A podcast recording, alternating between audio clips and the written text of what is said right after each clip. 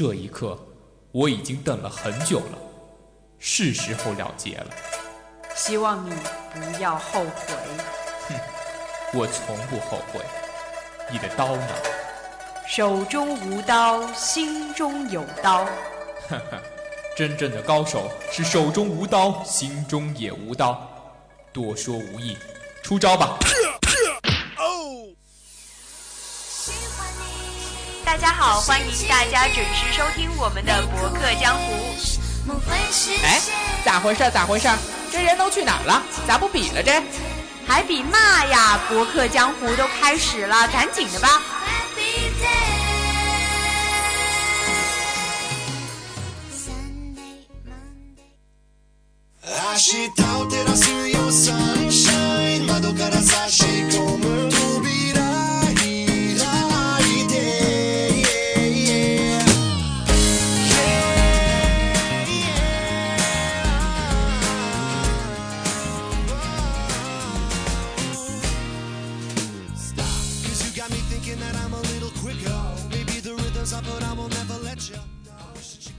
！Hello，各位听众，这里是 FM 九十五点二浙江师范大学校园之声，欢迎在每周四晚的八点半与我们的博客江湖准时相约。博客江湖，非常领悟。我是今天的博主魏琪，我是雨琛。那今天我们要给大家聊到的两个话题，第一个是关于蓝翔啊，蓝蓝翔最近这么红，特别红，特别红，真的超级红。其实他他也不是最近这么红了，一。以前一直都这么 红，我记得从小开始就已经被他的那句广告词给洗脑了。我是听着他的广告长大的。对，那其实我们要聊到就是说，蓝翔最近这么红，到底是一个舆论的打压，还是一种误杀哦？嗯，那我们接下来要聊的第二个话题呢，是关于我们也是最近用的特别多的一个外卖 APP 啊。那他就说到了网上高大上，线下黑作坊，不知道魏琪有什么看法？其实我觉得对于这个呃外卖的 APP 的话，其实我们两个应该都会有接触到。对对对。但是我觉得这个可能会在我们学校的话，可能会就是没有这个报道的这么的夸张了。嗯，所以详细内容还是要听我们接下来的一个讨论啦。嗯。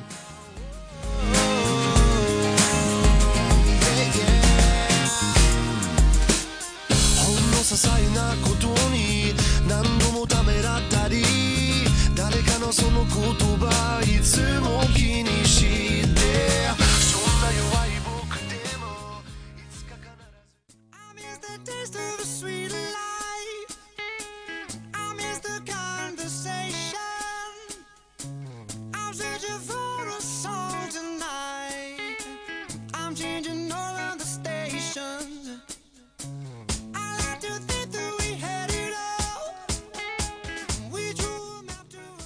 那话不多说，那我们现在就已经开始我们的呃聊，可以聊我们今天两个话题了。第一个话题呢是关于我们的蓝翔啊，其实挖掘机技术哪家强？这句广告词真的是映入我们的脑海哦。嗯，我其实呃刚才就有提到是看着它的广告长大的。嗯，对我来说，可能在我印象里面，就是问我广告语，我可能会蹦出来三个。第一个就是恒源祥，羊羊羊啊，每一年就会换一下。对，第二个是脑白金。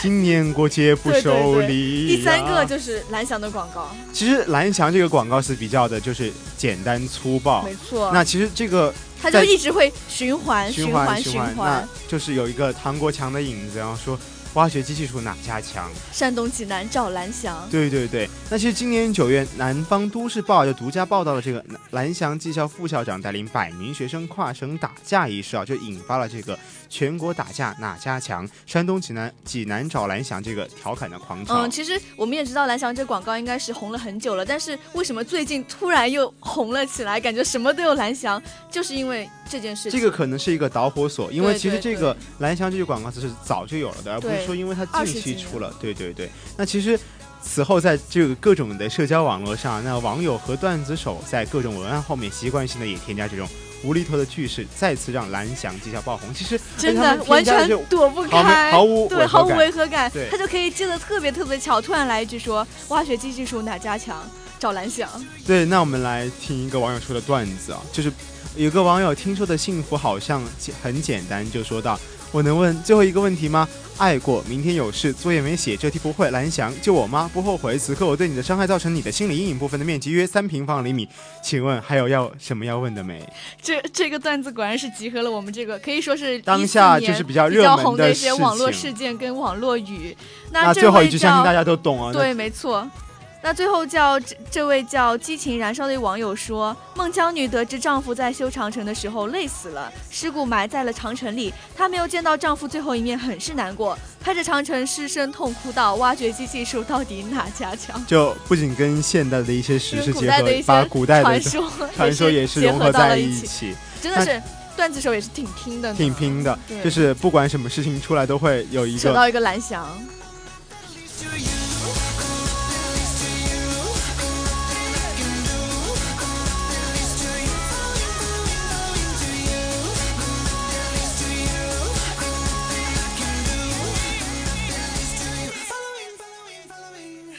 其实就是说到蓝翔为何突然走红啊，其实我们能够就说到蓝翔可谓刚刚已经提到了嘛，这个广告词特别的简单粗暴，而且它就是可谓是中国最接地气的营销哦。这个这种简单彪悍的风格呢，神秘八卦的传言以及一个屌丝逆袭的故事。嗯，那其实蓝翔以前的那广告，我们应该也是看了挺多了的，就是会是唐国强，因为是他们代言人嘛，领着一堆学生，然后可能是在蓝翔，应该是在蓝翔学校里面，然后对着摄像机，就是大喊，就是就是喊着他们的广告语，然后强，然后学生就非常整齐的就大声的就答到，就中国山东找蓝翔。那最近他其实也有出了一个最新的一个广告，虽然说最近出了新的，但是你有没有觉得就从小到到都是一样的，没错，都是一样的对，只不过它是加长了，然后会出现一些新的专业，让我们感觉哦，原来蓝翔不只是有挖掘机，还有其他的一些专业。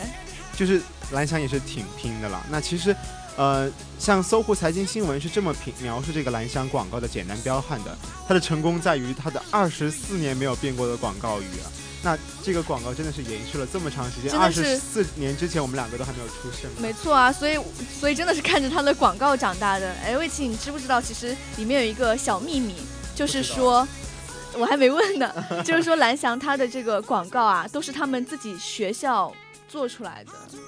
好难以置信啊！就觉得这个像这种广告的拍摄，一般都是非常的专业。对，没错，我们一些企业他可能会找像电视台啊，或者是广告公广告司公司来专门的这些不仅有这个文案的一个策划，包括这个后期的制作、拍摄的一个过程，就特别的复杂嘛。那但是蓝翔他是所有你说你这样一说，我真的觉得很难以置信。都是他们自己给拍的，而且就是说他们校长。之所以要坚定的这个二十几年不换广告，就是觉得他觉得这种方式最简单粗暴、最深入人心。而且其实可能也达到他的宣传效果吧。，就有记者采访了一位就是学生，就是今年刚上蓝翔的学生，说你为什么会报蓝翔啊？是有什么原因吗？就是看这个广告然后蓝翔那个那个学生就说，我就是从小就看这个广告长大的，觉得学挖掘机肯定要找蓝翔啊。对，而且其实，呃，像他这个广告，我觉得说不定有些学校还把它作为广告案例来讲，因为它没错，其实是真的太成功的，了，太对对对成功了。那其实我们现在不是对蓝翔恶搞也蛮多的嘛？对对，就在前几天，蓝翔他们有个广告部啊，他的这些员工把我们最近这些什么所有的影视剧啊、视频啊，还有各种媒体段子手对网友这些网友对蓝翔的一些恶搞，还有一些一些这些东西吧，全都整合成了一个一一部半小时的一个片子，那相当于我们现在说这些都是在给他做广广告广告的感觉，但其实就是我觉得有人去把这个半小时看完的话，那也是挺拼。但是从侧面上反映的话，他们的技术是也是挺厉害的。对，没错，真的是让我挺佩服的。其实就是在说他他们这个学校对待这个一些传言的一个呃态度的问题了，是一个很暧昧的态度了。嗯，因为呃，对于我们这些 可以用普通人这个词吗？就是呃，对于蓝翔的态度，可能都觉得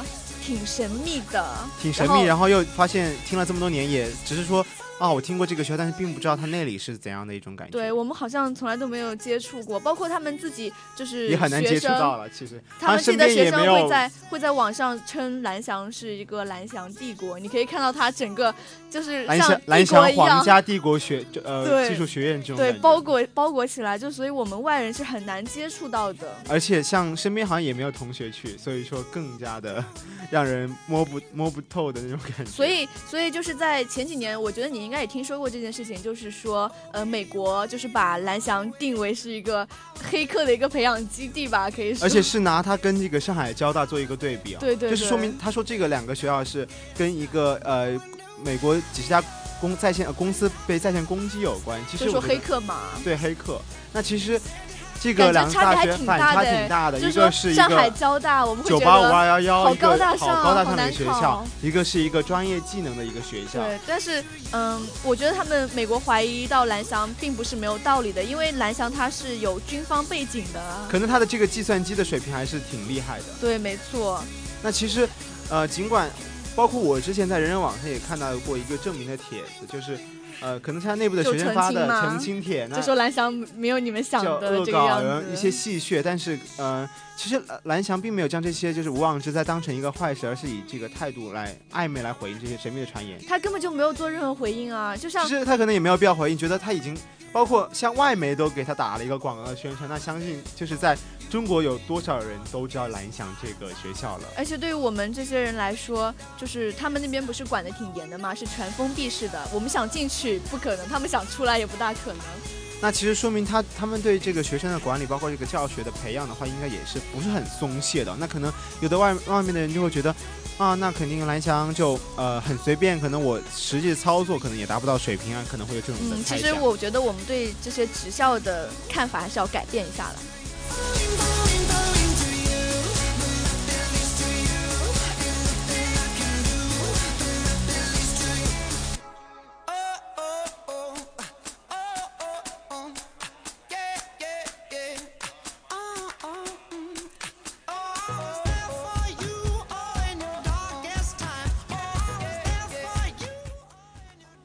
那刚才嗯其实我们有讲到说上海交大跟蓝翔的这个差别太大，因为我们总感觉上海交大就是我们这些学校中的可以说是高富帅吧。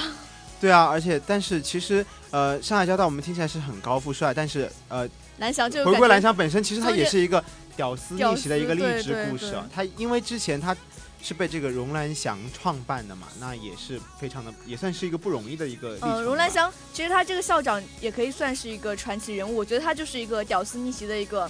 本身典范吗？典范，对他，你你看他这个本本人吧，总觉得只是一个普通的中国农民，但是他整个人就是充满商机，就是商业头脑非常有。他一一九八零年的时候，就是到北京去学技术嘛，然后觉得在这方面，就是职业教育方面，他觉得有商机，然后就马上回山东办了一个蓝翔。当初那个学校只有十几个人，到现在发展到有两万多人，你想想看，真的是逆袭了呢。而且就是还能够说明一个问题，说明他非常的有商业头脑，而且他非常的有远景。就在当时看来的话，教育的行业是并没有那么的大的，就是对，就是改革开放初期的时候，他能够抓到这个点，然后马上对对对，发还非家致富起来。常不错没。错没错。哎，而且我刚刚才发现一个点，发现其实他叫荣兰祥，那他的名字是根据对啊他的名字来命名的。你才发现吗？我就是真的刚刚才发现。就是呃，可能在以前一些老的公司吧，就会想不到命名的方式，可能都会以发起自己的名字来命命名啊对，而且其实他说过一段话让，其实也让人非常的深思哦。他在就是呃今年八月在毕业典礼上的讲了一段话，就说同学们啊，咱们蓝翔技校就是实打实的学本领，咱们不玩虚的。你学挖掘机就把地挖好，你学厨师就把菜做好，你学裁缝就把衣服做好。咱们蓝翔如果不踏踏实实的学本事，那跟清华北大还有什么区别呢？嗯，我也呃，我觉得他这段话说的就是也不算是有特别大的攻击性什么，因为现在好像对外界来说，确实是一些职校生要比我们这种本科生来的赚钱。因为之前也有一个段子，就是说，如果你花三千块，你怎么可能雇得到一个好的学校毕业的职校生？你最多只能雇到一个本科生。我就觉得，哎，自己真的是 是，但是其实呃也不用去嫉妒他们呢，因为他们就是也是在吃一个挺拼的挺辛苦饭拼的，对对，挺拼的。就像蓝翔真的是屌丝逆袭。嗯、在其实我还记得，就是零八年奥运会的时候，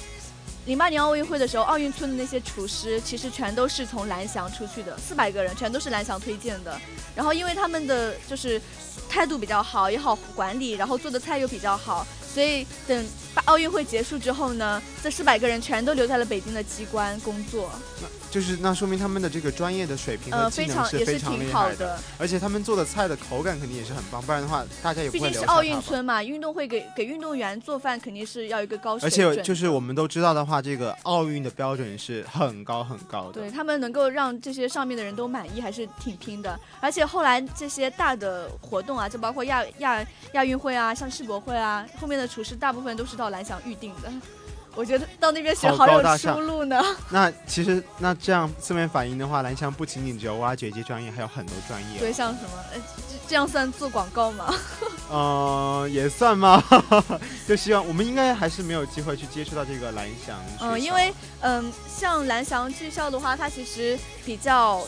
它的那个核心就是核心价值观是实用主义，所以现在市市面上有什么就是比较新的一些专业，就是一些职业需要去培养，他就马上去开创一个专业出来。我觉得这一点是做的挺好的。对，就是还是能够紧贴这个当下的一个热门的一个专业的，嗯，其实让我作为就是我读的是汉语言专业嘛，就是是还有点心虚吗？对，是十大就业难的专业之一。不过，但是汉语言文学，我觉得也有点万金油的感觉，可以就是也可以做很多事情。如果就是功底扎实的话，我是这么想不过我觉得读什么就是什么了，各有各的出路。其实，那再回到我们这个误杀或者是本身这个漏洞的这个问题上啊，那我们都嗯值得反思哦。其实，这个蓝翔高级技工学校呢，就及其它的创办人荣兰祥被接二连三的这个负面消息产生啊，成了这个媒体关注的排行榜上的连续焦点。那其实，在集体的围攻下呢，蓝翔这一次最终还是没有能够挺挺住的。嗯，我觉得这可能是比较片面的一个消息吧，因为我从有另外一个媒体那边有看到一个报道，就是说。据说目前就是新生人数下降百分之呃九，十。我另外一个媒体上报道看到，就是说一个蓝翔的老师他自己讲说，对蓝翔的成就是来自于多年的高标准的教学质量和严格精细的军事化管理，绝对不是这样一两条谣言就能打败的。所以他们可能现在内部还是运转的挺有序的。那其实只是我们猜测听你这样一。说的话，可能那也要辩证来看，可能这个也有可能是谣言，因为你要想这个学校办了二十四年了，对，对要是没有一点基础或者是没有一点的专业技能水平的话，那凭什么学校会去选择这个能对？那可能那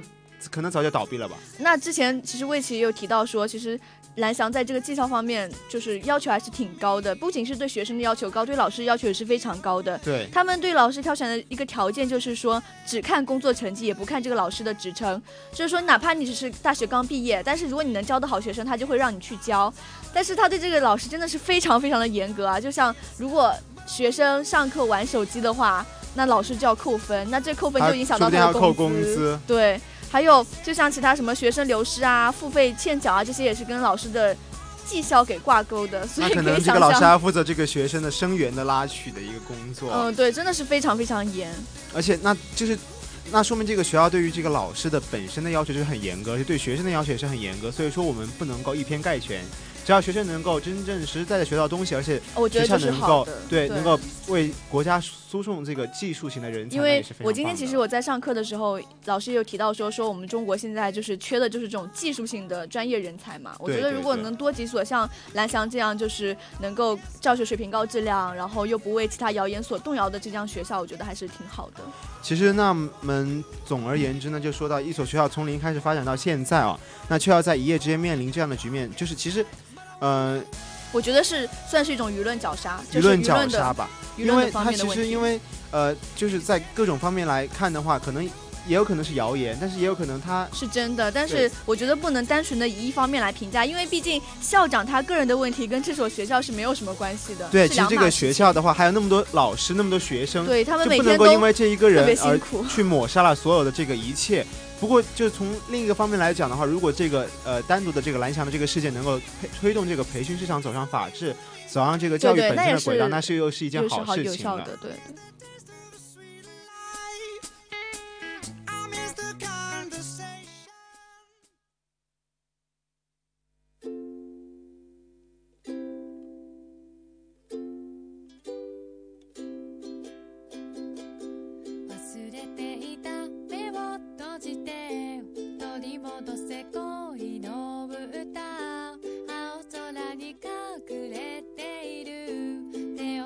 si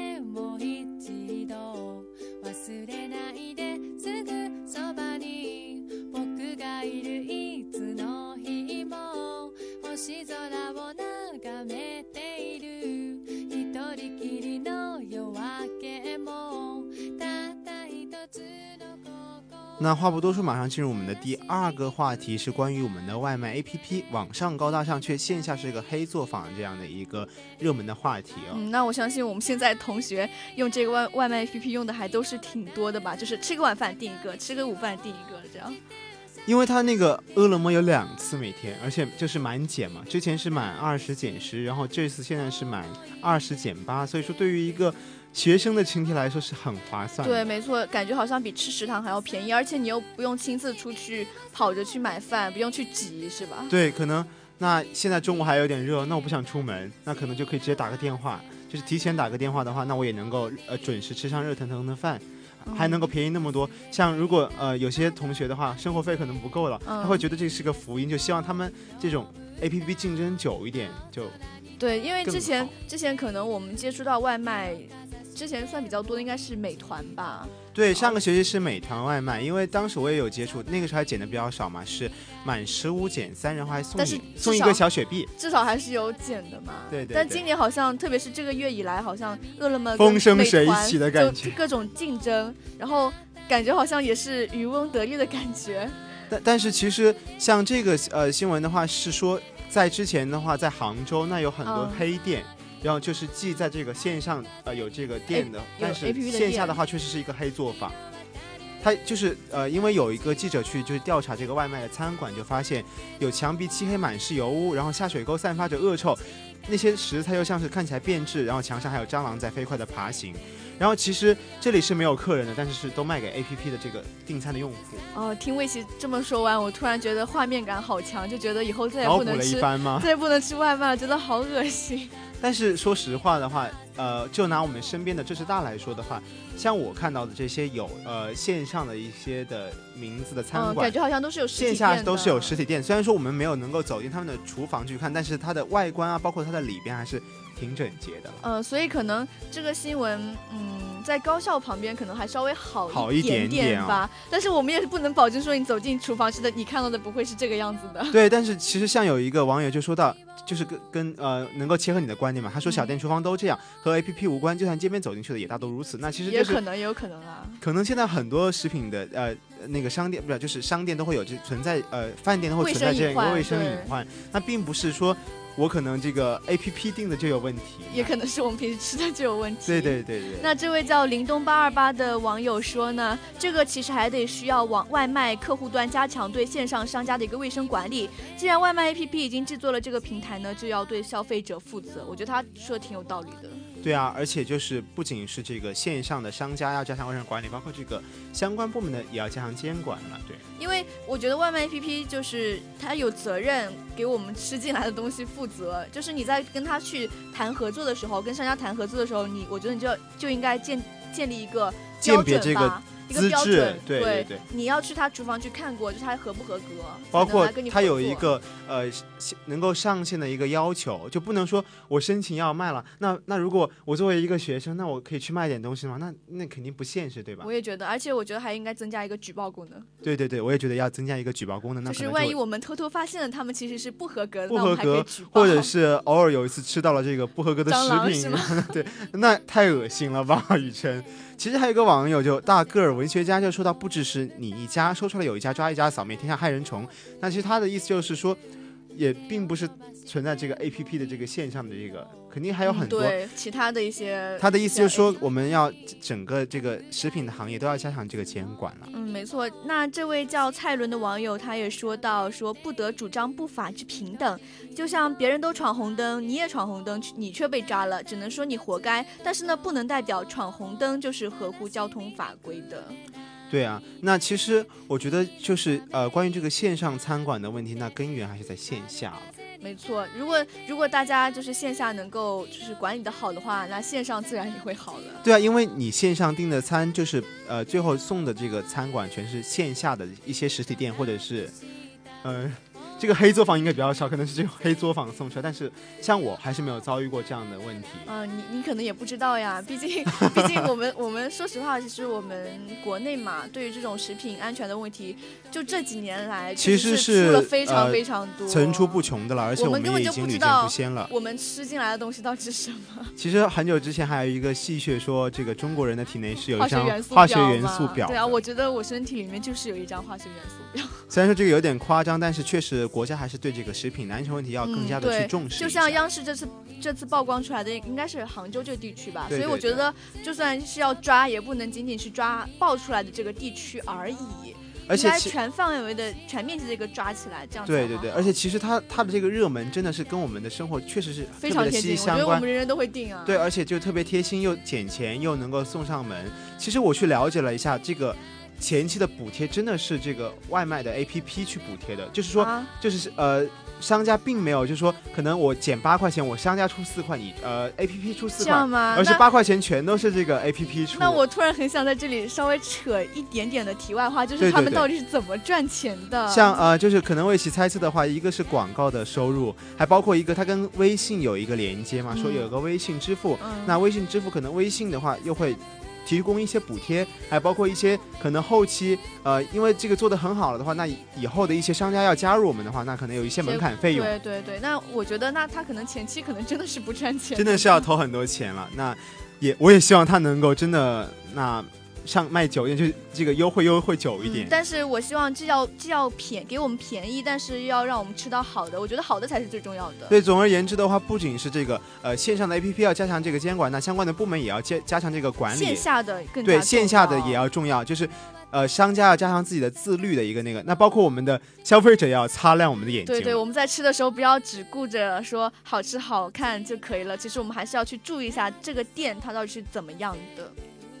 其实这样的话才能够让我们的外卖 APP 就是既高大上又能够更加的让人放心，重点是还便宜，还方还便宜，就是能让我们更加的去呃放心的使用这个。所以我觉得，我觉得唯一的隐患就是要增加安全性，就这么一点。增加安全性。嗯那其实它的方便真的是很方便了，对对那其他没有得说。对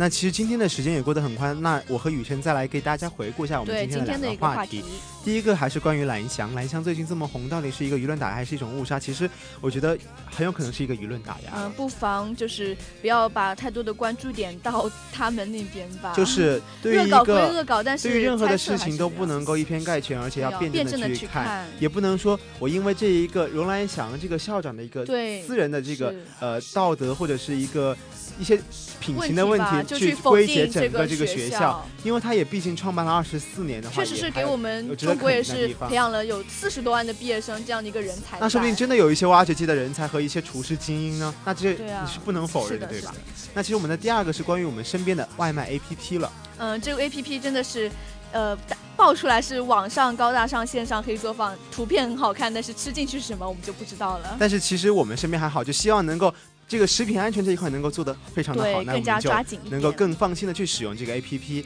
那其实我们今天的博客江湖就要和大家说再见了那我们呃下欢迎下次与我们不见不散。我是魏琪。我是雨辰那我们下期不见不散拜拜。拜拜。